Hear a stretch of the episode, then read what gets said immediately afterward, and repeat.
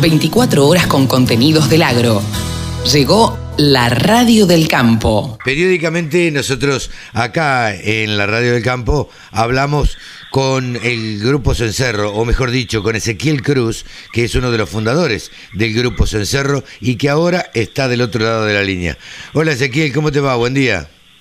Buen día, Carlos. ¿Cómo estás vos? Muy bien. Todo perfecto. Bueno, me alegro. Eh, muy bien, por suerte. Y siempre queriendo saber, porque ustedes andan por todos lados con el Grupo Cencerro, han tenido un crecimiento muy importante en lo que es asesoramiento a los productores agropecuarios. Contanos en qué anda el grupo.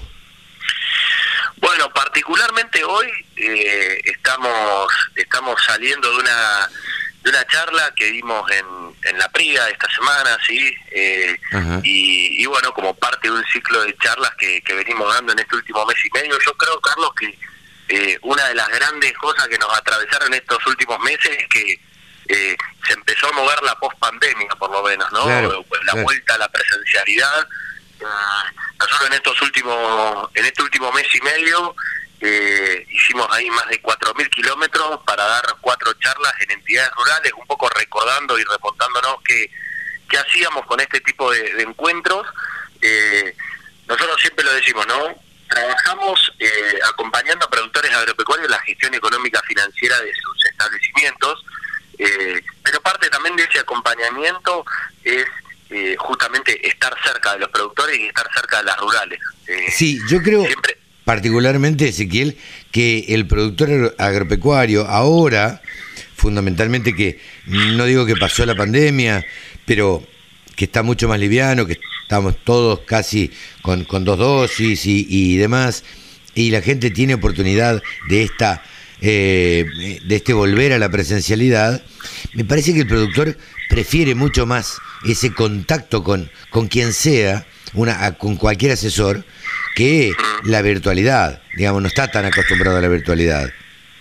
Totalmente, totalmente. Nosotros esta, estas charlas las comenzamos en la pre-pandemia, ¿no? En el año 2019 dijimos, eh, estaría bueno acercarse a los productores eh, con una simple pregunta, ¿no? ¿Cómo gerenciar eficientemente la empresa agropecuaria? Y ahí planteamos eh, este, este ciclo de charlas en las rurales que, bueno, después se, se vio trunco eh, por el tema de la pandemia, hicimos por Zoom también, hicimos algunas charlas, pero bueno, como hoy en vos decís, no es lo mismo, no es lo mismo sentir ahí, ir con el de la charla, obviamente con los cuidados que, que, amerita, dejando las puertas abiertas, las ventanas abiertas, pero pero no es lo mismo, y la verdad que nosotros estamos súper contentos, hemos estado en, en Winca Renancó, hemos estado en 30 de agosto, eh, bueno, esta semana estuvimos en La Prida, las próximas semanas vamos a estar en Basavilbaso, también en Entre Ríos. La verdad que en Federal también estuvimos en Entre Ríos. La verdad que venimos girando bastante eh, en este tipo de encuentros donde nosotros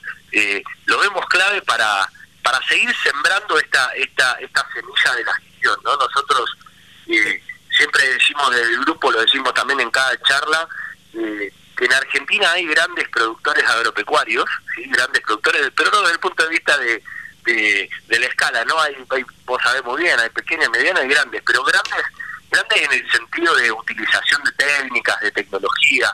O sea, el productor agropecuario argentino sabe producir muy bien, ¿no? Y, eso nosotros lo tenemos súper claro, pero lo que siempre decimos del cencerro es que no alcanza con producir bien. Hay que gerenciar las empresas, hay que estar un pasito adelante con todos esos datos que pasan en el día a día, que impactan en la contabilidad, en, eh, en, la arista económica, en la arista financiera de la empresa, y que no necesariamente los productores hoy en día eh, tienen los equipos formados, de los, sus equipos administrativos formados, para esa información analizarla y tomar decisiones. Bueno, de eso se tratan las charlas, que es también un poco, Carlos, vos lo sabés bien, es lo que se trata el trabajo y el acompañamiento que hoy ya Grupo Sensarro da en más de nueve provincias del país. Eh, justo te adelantaste, yo te iba a preguntar de qué se trataban las charlas, cómo estructuraban las charlas ustedes, cómo normalmente cómo son, contame un poquito eso.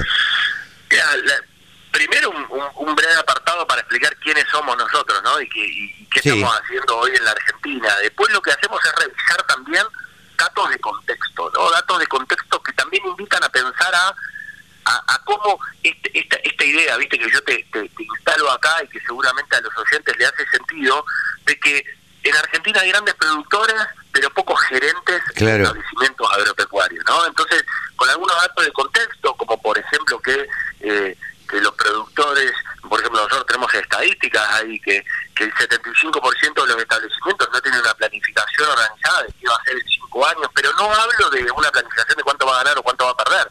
Por ejemplo, una planificación de cómo va a ser la transición generacional de esa empresa y cómo se están preparando las, las generaciones que salen y las generaciones que entran, entendiendo que, por ejemplo, el 95% de las empresas agropecuarias en la Argentina son empresas familiares. Claro. Luego, los datos de contexto, lo que hacemos es eh, hacer una actividad ahí con, con, una plataforma que, que, nos viene muy bien y que también invitamos ahí a, utilizarla a los productores que se llama Menti, donde preguntamos también, a nosotros nos gusta encuestar para tener datos, entonces ahí hacemos una actividad bastante bastante lúdica con los productores y nos vamos derecho a ver, eh, el paso que sigue es ir, ir derecho a ver cuatro herramientas que nosotros consideramos que son esenciales y que bueno, en, en esas 45 minutos que le dedicamos a las herramientas, esperamos ¿viste? instalar esa idea que son presupuesto, flujo de caja, análisis patrimonial y tablero de control. ¿no? Y de alguna forma pimponeamos ahí las ideas con los productores y tratamos de enseñar a,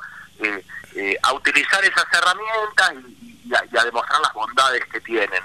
Por último hablamos de un tema que para nosotros es fundamental, que es lo que se viene, lo que se está viniendo, también lo que nosotros venimos trabajando mucho con clientes, ¿no? que son las implementaciones de los software de gestión, en donde se integran la pata económica, la pata productiva, la pata contable y la pata financiera.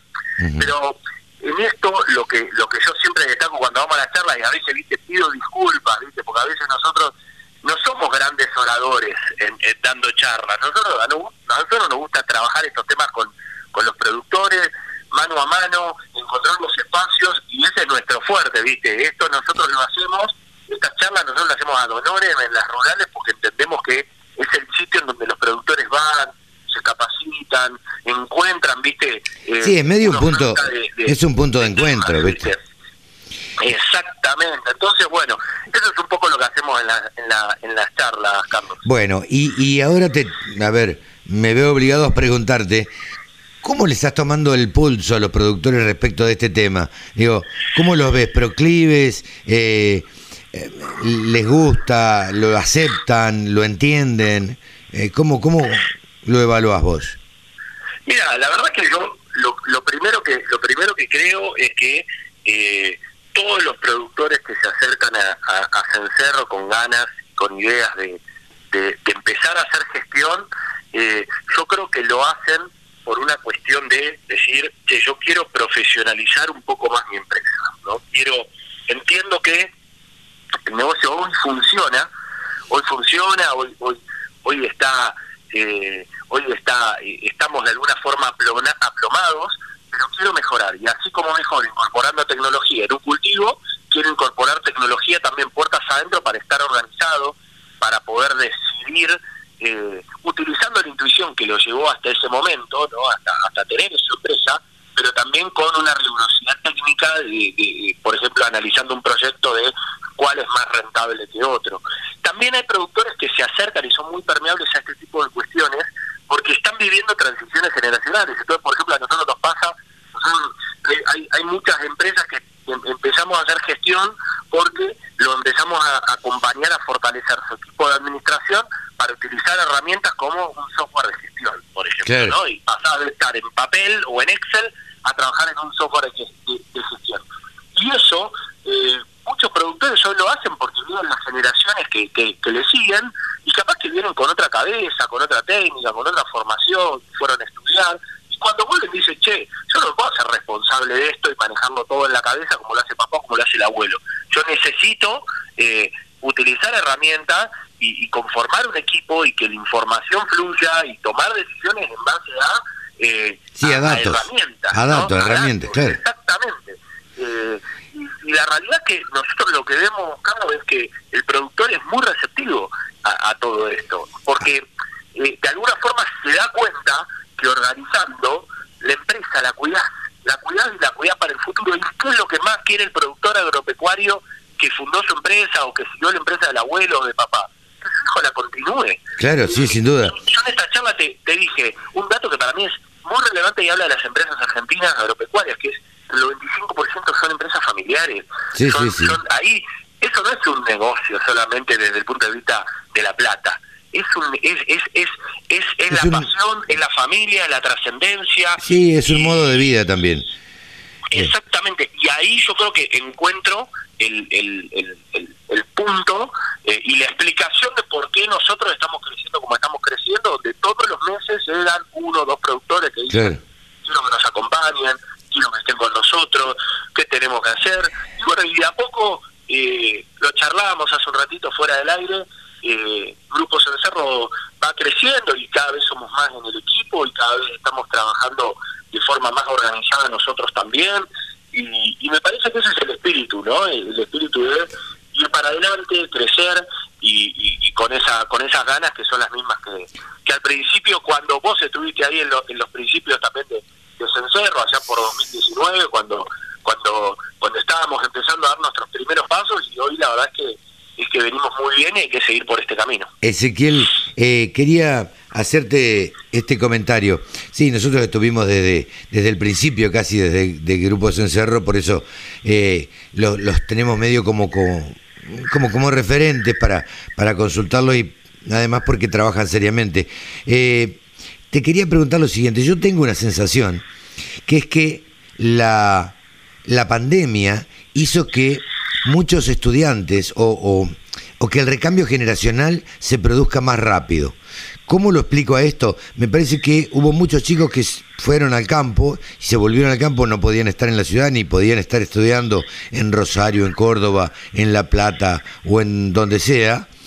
Y se volvieron al campo y se dieron cuenta que con una buena conectividad también podían estudiar desde ahí y que querían continuar eso, porque el, como vos decís, el 95% de la producción agropecuaria está en manos de eh, familias. Entonces, digo, me parece que ahí hay un punto muy importante y que la pandemia hizo que muchos chicos se quedaran en el campo, decidieran quedarse en el campo.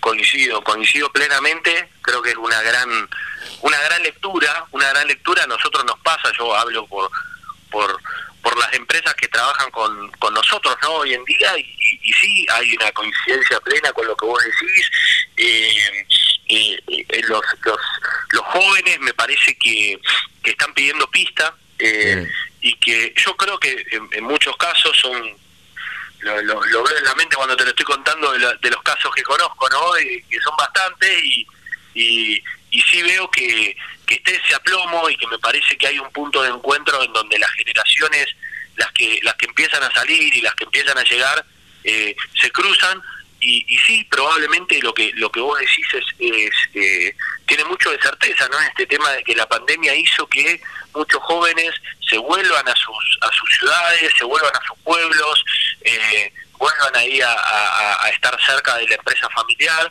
Eh, y, nosotros nos encontramos con, muchos jóvenes que son apasionados eh, y también conscientes de que, de que tienen que aprender un montón, ¿no? Que tienen que aprender un montón y que, y que, que bueno, tienen mucho para entregar, pero también tienen mucho para aprender. Y me parece que eh, la gestión económica financiera, nosotros siempre decimos que cuando la información está arriba de la mesa y alguien la facilita, que ese un poco es nuestro rol en el día a día, eh, ahí eh, cada actor, cada, cada persona que tiene eh, que tiene que se sienta en esa mesa, en esa mesa chica, le decimos nosotros en ese directorio, eh, que a veces es el hijo, que a veces es el padre, que a veces es el abuelo que está como consejero del padre, que a veces es la hermana que tiene acciones pero que no se mete, pero cuando la información está y se, se facilitan esas charlas, siempre nutre muchísimo más también a las relaciones familiares, ¿no? sí, sí, claro porque porque eso es lo que termina termina sucediendo pero respecto a lo que vos decís de los de los jóvenes y de la pandemia es una gran lectura y sí probablemente es algo de las es, es algo positivo capaz que, que, ha dejado también este este este periodo así como también la aceleración de todo esto que vos decías de la conectividad de, de que hay, hay hay un montón de empresas agropecuarias que le perdieron el miedo a, a, empezar a trabajar por con, con con distintas herramientas, con Google Meet, con Zoom, con Skype, con WhatsApp. Es que no quedaba otra. En el campo, no quedaba otra, entonces había obligadamente había que hacerlo y, y, se hizo, y se pudo. se dieron cuenta que se pudo. Ezequiel, te agradezco mucho este contacto con la Radio del Campo, como hacemos habitualmente, eh, periódicamente, eh, para que nos cuentes y nos, nos converses acerca de la, las actividades de, del Grupo Cencerro y, y bueno, y cómo están trabajando y cómo están llegando a los productores. Gracias. Perfecto, perfecto. Te mando un abrazo grande y bueno, nos encuentran como vos ya sabés, Carlos, en redes sociales o en sí, claro. www.grupocencerro.com y, y bueno, ahí seguimos, seguimos conectados eh, y también por supuesto escuchando eh, la radio del campo. ¿eh? Ezequiel Cruz, muchísimas gracias. Te mando un abrazo grande y este ya estaremos hablando próximamente. Ezequiel Cruz, les cuento, es uno de los fundadores del grupo Cencerro. Busquen en las redes sociales eh, Grupo Cencerro, lo van a encontrar y van a encontrar buena gente que los asesora. Escucha la radio del campo en tu celular. Bájate la aplicación. Es re fácil.